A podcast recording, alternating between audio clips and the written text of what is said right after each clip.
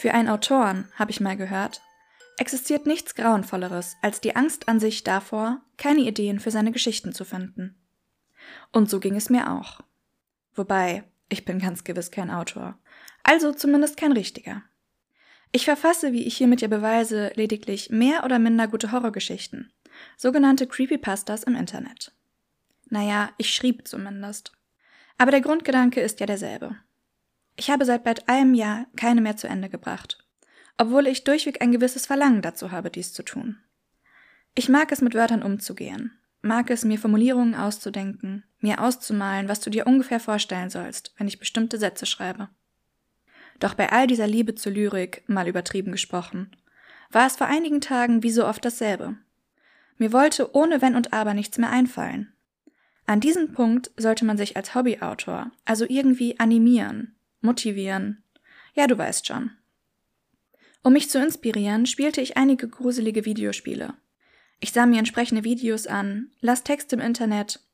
Aber auch wenn ich hin und wieder glaubte, ein Thema gefunden zu haben, so erkannte ich spätestens beim Öffnen des Textprogramms, dass meine Idee wohl doch nicht so gut war wie gedacht. Ich fand das früher immer irgendwie ironisch. Ja, früher zumindest. Also, um zu vermeiden, dass ich abschweife, als ich das letzte Mal eine dieser Horrorgeschichten schreiben wollte, befand ich mich genau in dieser Situation. Ich saß spät abends vor meinem Schreibprogramm, die Lichter in meinem Zimmer gedämmt, im Hintergrund ließ ich einige Instrumentals diverser Horrorfilme laufen. Doch natürlich und wie immer keine Ideen. Dann kam ich zu einem Entschluss. Die Inspiration würde nicht zu mir kommen, also würde ich dafür sorgen, dass sie es müsste. Um über Angst zu schreiben, muss man sie erst einmal selbst fürchten.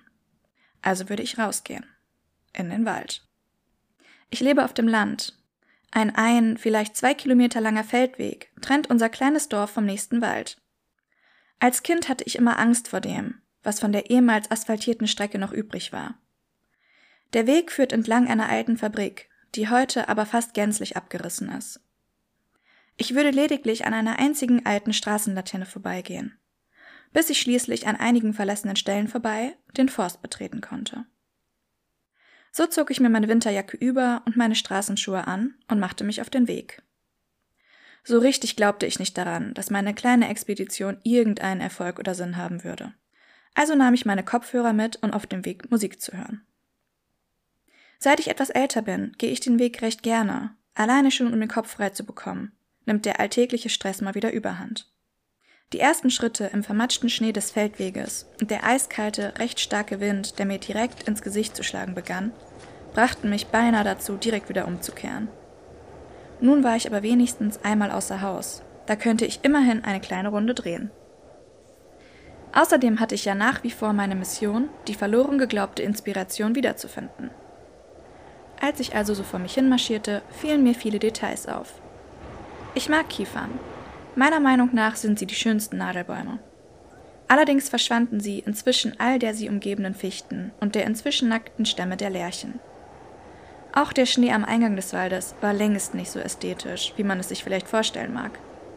Er war halb geschmolzen und im schwachen Licht des Halbmondes erkannte ich, wie er sich mit dem Matsch des überwuchernden Weges vermischt.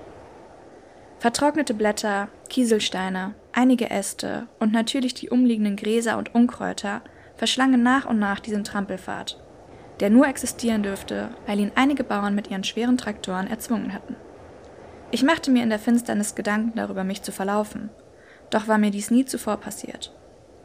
Zugegebenermaßen war ich allerdings auch noch nie so tief im Wald, zu so später Stunde wie an diesem Abend. Meine Hände tief in den Taschen und mit hochgezogenen Schultern, um die Kälte nach Möglichkeit davon abzuhalten, in meine Kleidung zu kriechen, fing ich, begleitet von der Musik aus den Kopfhörern meines Handys an, über dies und jenes nachzudenken. Über mein Studium, über Inspiration für meine Geschichten, über das, was der Musiker berichtete. Ich musste mich erst wieder fangen und konzentrieren. Ich hatte ja immerhin einen Auftrag. Eine mir bekannte Lichtung tat sich vor mir auf. Inmitten dieser eine ältere Holzhütte an einem größeren Teich. Ich muss gestehen, dass mir an dieser Stelle schon etwas mulmig wurde denn das, was ich dort auf dem stillgelegenen Wasser sah, war mir unheimlich. Nebelschleier legten sich über die Fläche, die ohnehin schon verkommen vor Schilf, Eigen und sonstigem Grünzeug war. Ich wusste, dass an der Stelle, an der ich mich befand, einst ein Steg in das Wasser führte. Früher benutzten ihn die Angler, bis das künstlich angelegte Gewässer gänzlich aufgegeben wurde und sämtliches Leben in diesem zu Tode kam. Ein ungemütlicher Gedanke. Nun doch leicht beunruhigt, setzte ich mich vor Kälte zitternd auf eine Bank, die unter einem der Nadelbäume stand und so vor dem Schnee geschützt war. Ich sah mich um. Der zuvor beruhigende Effekt meiner Musik war fast gänzlich verschwunden. Ich erinnerte mich, wie wir gemeinsam als Schulklasse hierher kamen und Tippis aus dem herumliegenden Geäst bauten.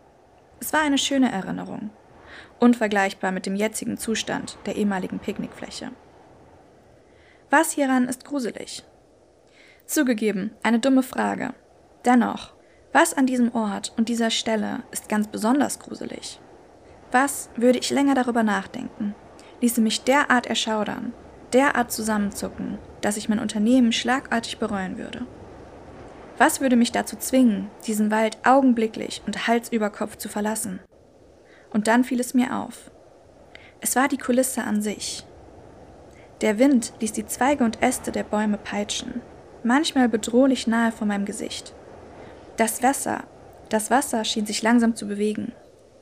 Jederzeit konnte etwas aus ihm hervorkriechen. Etwas, was schon zu lange an diesem Ort war. Der Wind bäumte sich bedrohlich auf, nahm an Geschwindigkeit zu. Als würde Gott selbst auf die Szenerie einschlagen. Auch meine Kopfhörer und die Bässe in meinen Ohren verbargen nicht das markante laute Heulen des sich zusammenbrauenden Sturmwindes in den Bäumen um mich herum. Manchmal klingt das wie Schreien, wie langes, klagendes Schreien. Das nicht vom Schnee bedeckte Gras wurde entgegen der Richtung des Windes gepresst, genauso die kleineren Zweige, die Blätter und das Schilf.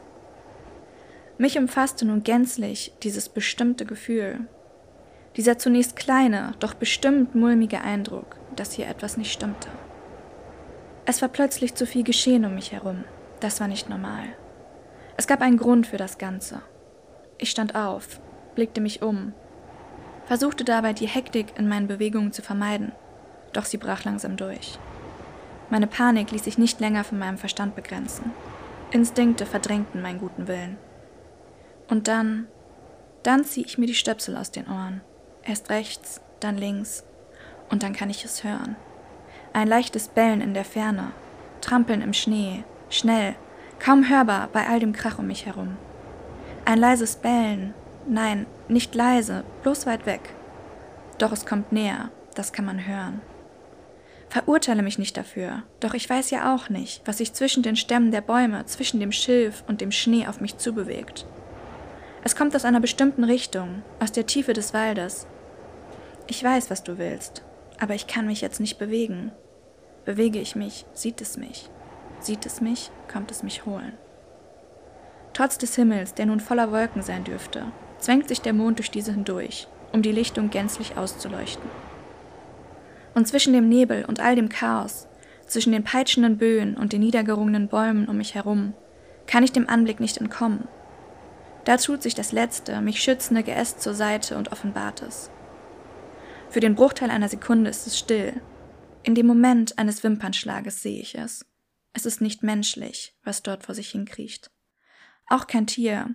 Zu viele Beine, zu viele Gliedmaßen, einen zu langen Kopf, eine lange Mähne an diesem, ein permanentes Murmeln. Nur ganz kurz, bis es sich erneut mit völliger Dunkelheit umgibt. Und mit einem Knall bin ich wieder da, der Sturm auch, das Chaos und mit ihm ein überwältigendes Gefühl der Angst. Ich renne los, stürze durch das Buschwerk, ich falle hin, richte mich wieder auf, ein Zweig links, Baumstamm rechts, ich weiche aus, ein Holzstamm, eine Sammlung von Steinen. Meine Beine, meine Beine prallen gegen tausende Gegenstände, doch hetzt das näher kommende Geräusch hinter mir mich immer weiter. Ich reiße mir die Arme auf, dann die rechte Seite. Ich spüre Blut austreten. Ich kann nicht anhalten, ich darf nicht. Hinter mir stürzt er ein, der gesamte verdammte Wald. Mit ihm die Lärchen, die Fichten, die Kiefern. Der Wind dreht sich gegen mich. Er will mich nicht gehen lassen.